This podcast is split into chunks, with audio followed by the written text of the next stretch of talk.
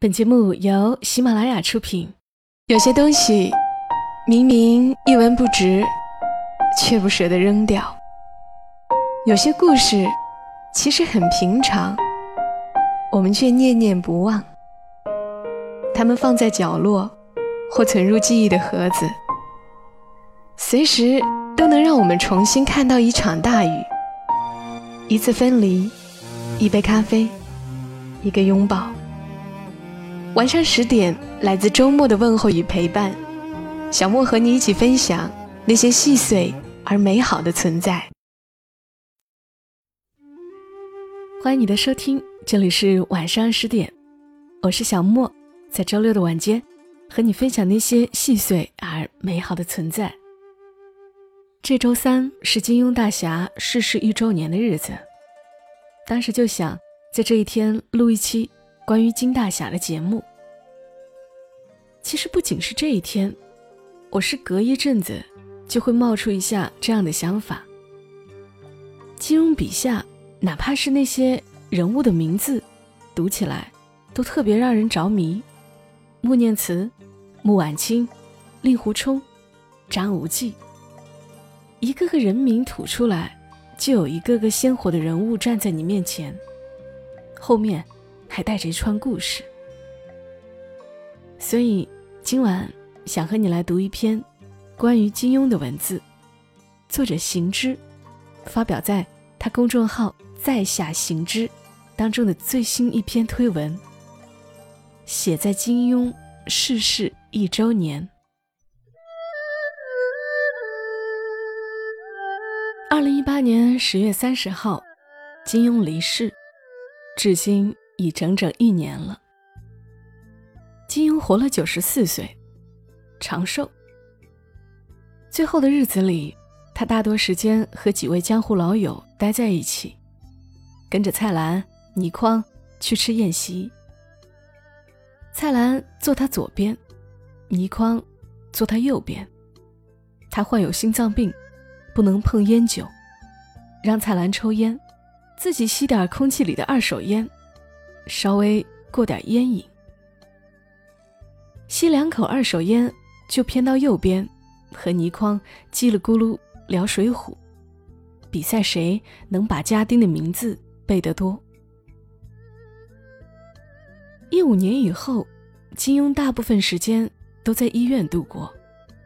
倪匡去看他，他的眼睛睁着，但没有焦点。倪匡叫他，他能听见。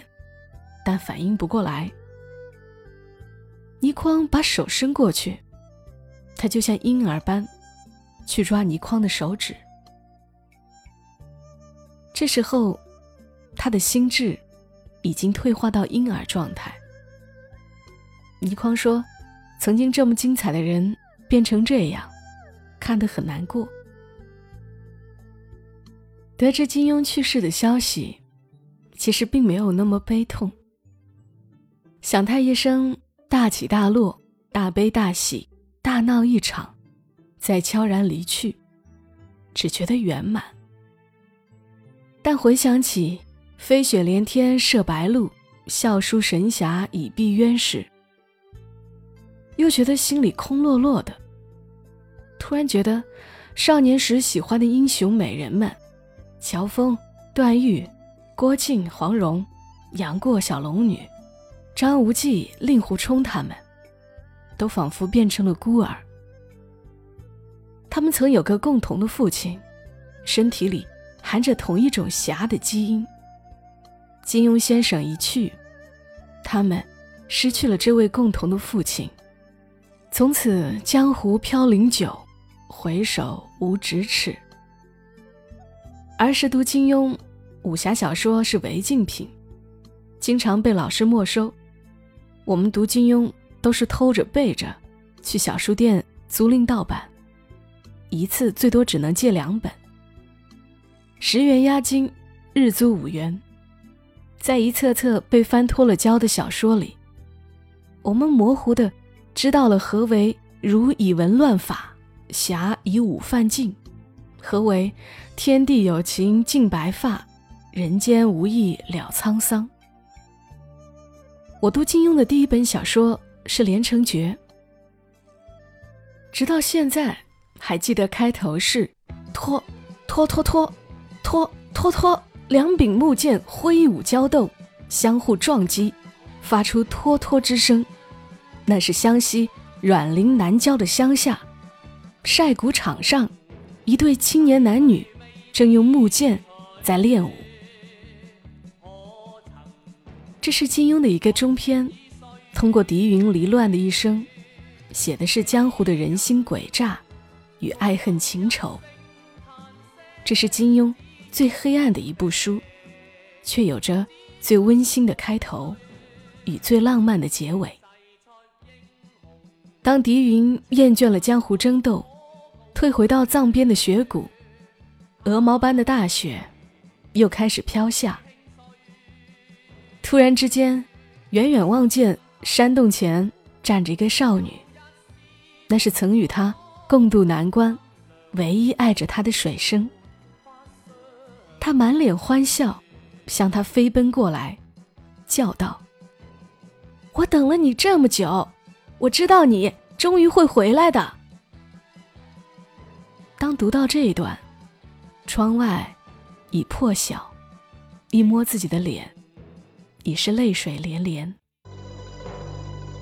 后来读金庸，读的有豪情万丈。《天龙八部》中，乔峰与聚贤庄大战天下英雄，仙道：“今日喝酒绝交，如果哪位朋友想杀我乔峰的，尽管上来喝光碗中之酒，从此以后大家恩断义绝，生死各有天命。”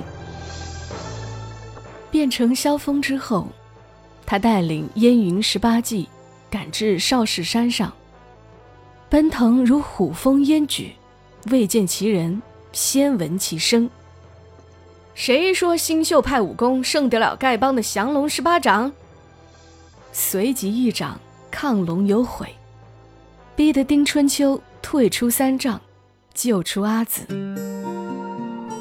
后来读金庸，读的也有柔肠百结。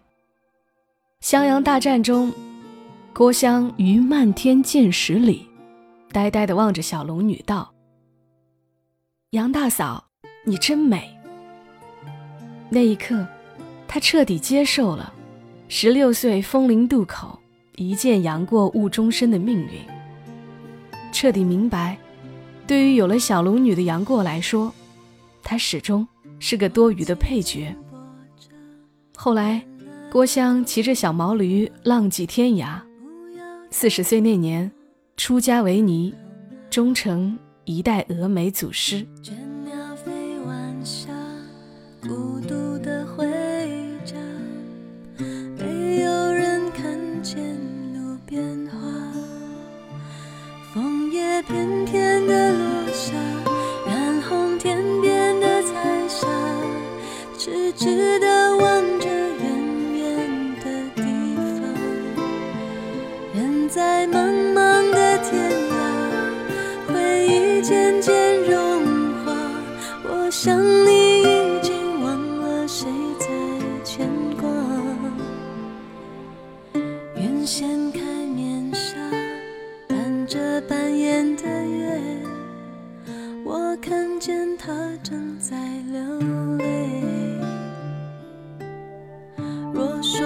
想他，是害怕难过吧？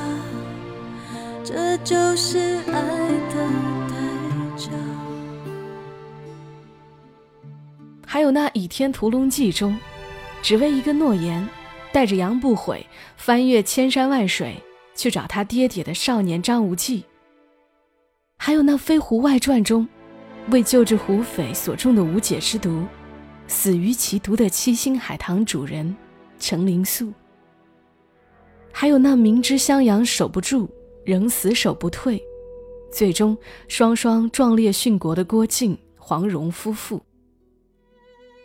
当黄蓉看见她的靖哥哥血战至最后一刻倒下去的时候，她鼓起最后一丝力气飞跃过去，扑在靖哥哥身上，为他挡住蒙古大军的千万刀戟。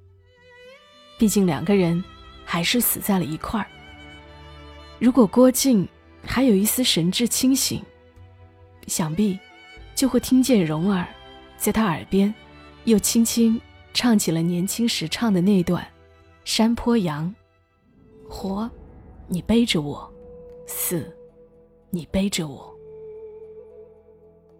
初读金庸时，我还是一个懵懂少年，读完为里面传奇跌宕的故事、刻骨铭心的爱情。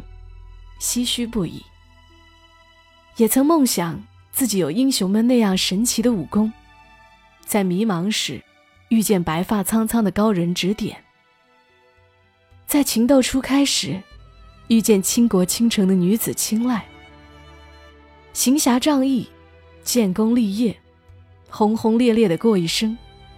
现在想想，真是可笑。可年少时候，谁不是靠着无限幻想？度过漫漫的无聊长夜。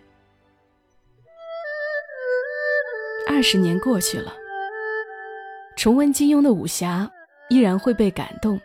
床头的 Kindle 里下载着金庸全集，这回不再是盗版。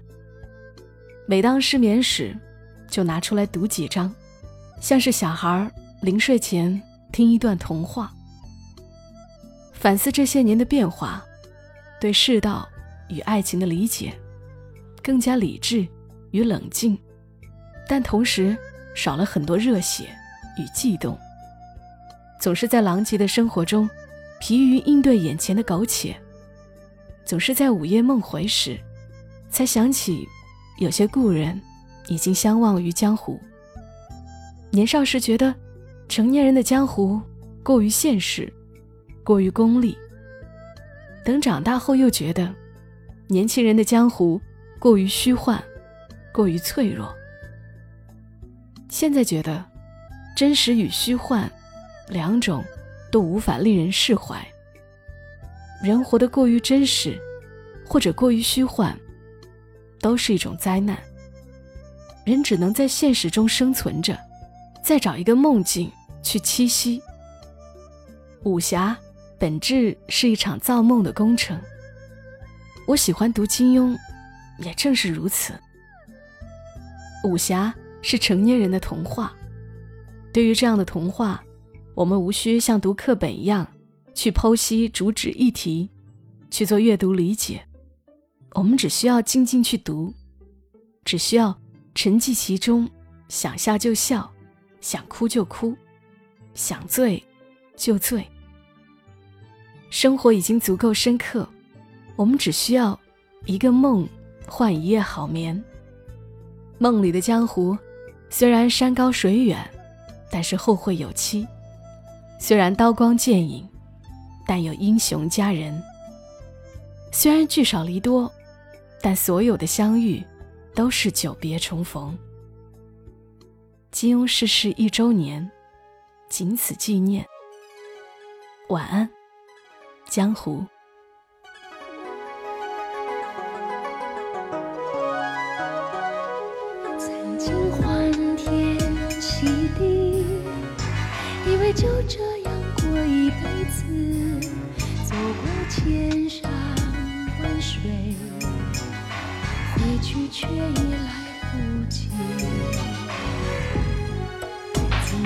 惺惺相惜一生总有一知己不争朝夕不弃不离原来只有我自己。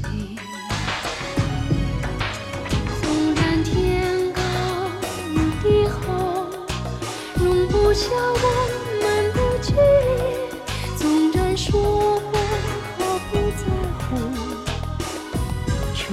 不肯放弃。得到一切，失去一些，也在所不惜。失去你，却失去面对孤独的勇气。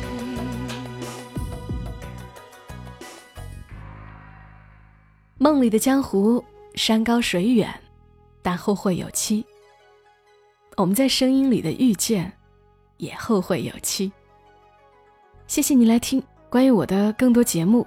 记得在喜马拉雅上搜索“小莫幺二七幺二七”，添加关注。本期的节目文稿来自于作者行之。如果你喜欢他的文字，推荐你关注他的公众号“在下行之”。我们下期声音再会，小莫在深圳和你说晚安。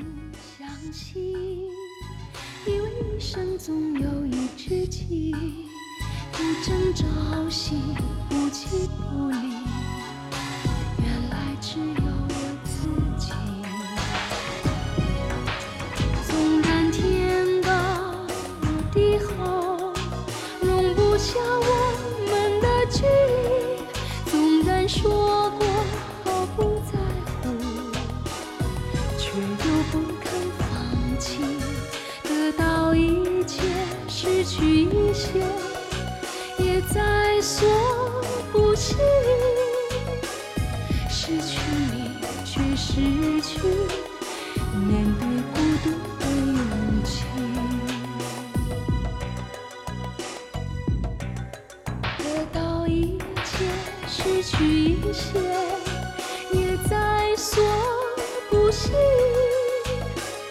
失去你却失去面对孤独的恐惧。